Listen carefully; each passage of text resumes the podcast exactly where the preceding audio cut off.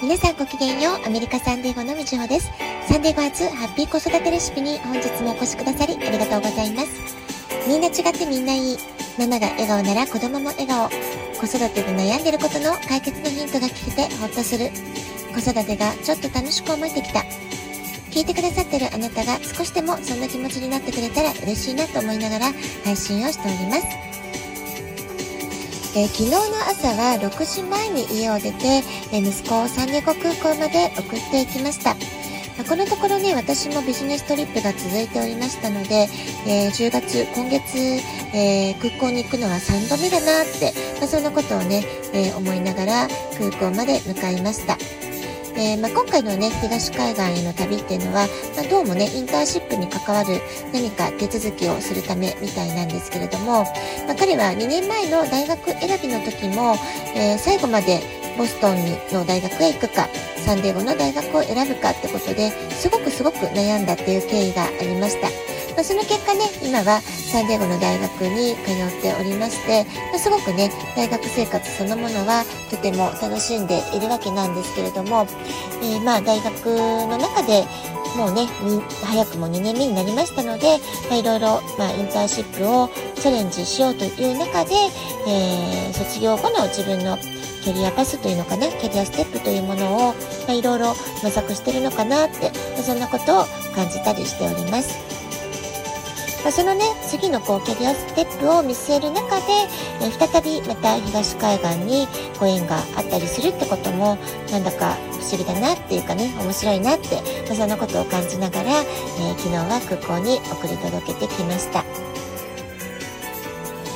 え、まあ、今ね、振り返ってみますと、小学校5年生ぐらいの頃に、アラスカキャンプに、ま、10日間送り出したってことがありました。それから中学校の頃は、その通っていた中学校の中に、えー、春休みの、えー、トラベルクラブっていうのがあったわけなんですよね。でトラベルクラブの中から、え、春先夏休みってことで、え、いろんな旅行の企画がありましてうちの息子の場合は、え、春休みのボストンとニューヨークへの、ま、旅ということで、まあ、この時もね東海岸に行くっていう、え旅の、え旅を経験してるっていうそういうことがあったわけなんですよね。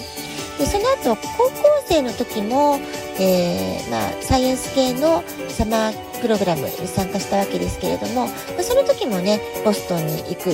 えー、ニューヨークの大学見学に行くってことでやはりこの中学高校とあのいろいろと自分の進路を考える上で、えー、いろいろえー、旅を経験する、サマーキャンプを経験するってところで、まあ、今も振り返ってみてもね、結構東海岸に行ってるんだなっていう印象があります。まあ、こんな風に息子は幼い頃から、ま、定期的に親元を離れるという経験、旅をするという経験を割合してきた方だと思うんですよね。で、まあ、この2年間コロナ禍で旅というものがほとんどできなかったわけですけれども久しぶりに今年の夏休みは、えー、日本での一人旅ということを、まあ、自分から進んで計画して楽しんでくることもできたようでしたし、まあ、今回の東海岸への旅というのも私ねもう前日に聞いたわけですよね。えー、まあ、その時も私が知った時点では、まあ、全て旅の計画というものを、えー、手配していたそんな印象がありました。で、おそらくね、朝の空港への移動、昨日ね、えー、空港に行くっていう移動も、もしお友達が、えー、連れてっててくれていたならば、多分ね、私に連絡は来てなかったんじゃないかなと思うんですけれども、まあ、きっとね、お友達も授業とか、いろいろなアクティビティで忙しかったのか、えー、ま、出発の前日の朝ですね、えー、ですので、一昨日の朝に、えー、突然テキストが来まして、まあ、いつもの通りですけれどもね、えー、マミー明日の朝忙しいっていうね、えー、突然の連絡が来たわけです。まあ、たまたま、え、昨日は仕事の予定、午前中特に、え、急ぎのものが入っていませんでしたので、まあ、短い時間ですけれども、私も久しぶりに息子の、息子に会いたいな、まあ、最近そういえば随分顔見てないなって思っていたところだったので、えー、まあ、心よくね、あの、朝早い時間だったら帰っていけるわよってことで、えー、了承したわけです。まあ、こんな風に同じサンデーゴには住んでいるわけですけれども、アメリカの大学生、本当にね、お勉強が結構大変なんですよね。えー、まあ、ビジネスマン並みにえー、学業であったりとか、アルバイトであったりとか、インターンシップとか、えー、まあ、いろいろなアクティビティですよね。部活動みたいなことも、まあ、クラブ活動って言った方がいいのかな。まあ、そういったことも忙しそうにしてますので、えー、私自身息子にめったに会うことはないわけですよね。まあ、会うどころか、連絡すら、電話すら、あまり来ないっていう感じなわけですけれども、まあ、今回みたいに困った時だけ連絡が来る。まあ、これがね、リアルな話かなって感じなんですけれども、まあ、私はね、やはり息子が帰ってくるのはとっても嬉しいことなので、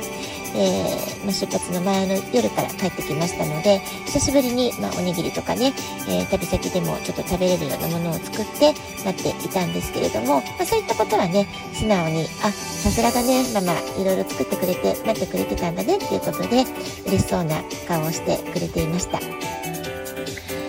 まあね、どれ、どんな食生活をしてるのかなっていうことが、母親としてはとても気になることなんですけれども、まあ何を聞いてもね、大丈夫大丈夫とかね、まあちゃんとなんとか食べてるから大丈夫だからとしか言ってくれませんので、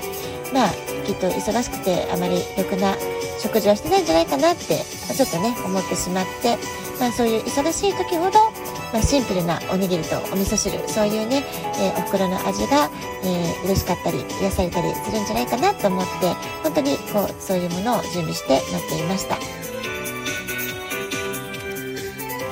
まあ、昨日のね、ラジオトークでは、一日一心ということで、新しいことをすることで変化や成長が起きる、そんな話をさせていただいて、まあ、昨日話したのはね、私自身の最近の変化というか、新しい人に会う、新しい場所に行く、まあ、そういったことがすごくね、えー、刺激をもらってるって話をしたわけなんですけれども、まあ、息子もまたね、え、ちょっと大学生活には慣れて、それからまあ大学の寮も出ました。ルームシェアという形で、本当にこう、ま、学生4人の生活ではあるけれども、タウンハウスのようなところ、本当にお家の中に住んで大学に通う、そういうね、新しい生活をこの9月から始めているわけです。でそして、まあ、大学生活、えー、勉強の、えー、ペースというものが少しね、つかめてきたところで、また今回の新しいチャレンジ、新しい場所への、まあ、冒険、探検ということなのかなって、まあ、そんなことを感じています。まあ、今回の旅でね、また新しい人たちに出会って、いろいろな刺激を受けて、まあ、その中でいろいろな気づきとか学びを受け取って吸収して成長して帰ってくるんじゃないかなって、まあ、そんなことを期待しながら送り届けたところです。えー、空港までは、えー、まあ、20分ぐらい、30分弱といった、えー、ドライブだったので、まあ、その中でのね、短いドライブトークではありましたけれども、まあ、いろいろね、えお互いのアップデートってことを話すことができて、とてもね、楽しい会話ができたかなっていうふうに思います。まあ、今回はね、えー、旅先できっと社会人の大人の方たち、多くの方々に会うでしょうから、えー、まあ私からね、ちょっと気になってることっていうのをね、一つ、え、アドバイスってことで彼には話をしました。まあ、それはね、ちょっと身だしなみをもうちょっと気を使いなさいってことだったわけなんですけれども、自分を大切に丁寧に扱ってほしいっていう思うのであれば、まあ、実はね、見た目へのこだわり、もう少し大事にしたらいいんじゃないかなっていうことを伝えたわけです。えー、大学生になってからね、えー、高校生の間はスポーツをしてたので、髪の毛すごく短かったわけです。まあ、スポーツ狩りのようなね、そういう短さだったわけなんですけれども、大学生になってちょっとね、おしゃれを楽しみたいっていう気持ちもあるのか、髪を伸ばしているんですよね。で髪を伸ばしてるのは別にいいんですけれども、やはりね、学生はお金がないので、しょっちゅう美容室とかに行けるわけではないってことで、私の目から見ると髪がもう伸び放題になってて、ボサボサな髪っていうそういう印象をね、毎回感じてしまうので、ちょっと髪の毛もうちょっと整えて切ったらとか、美容室行きなさい、お金ないならママお金出してあげるからっていうのをね、ついつい言ってしまっているわけなんですけれども、まあ、そのことだけね、もう一回念押しで言っておこうかなってことで話をしました。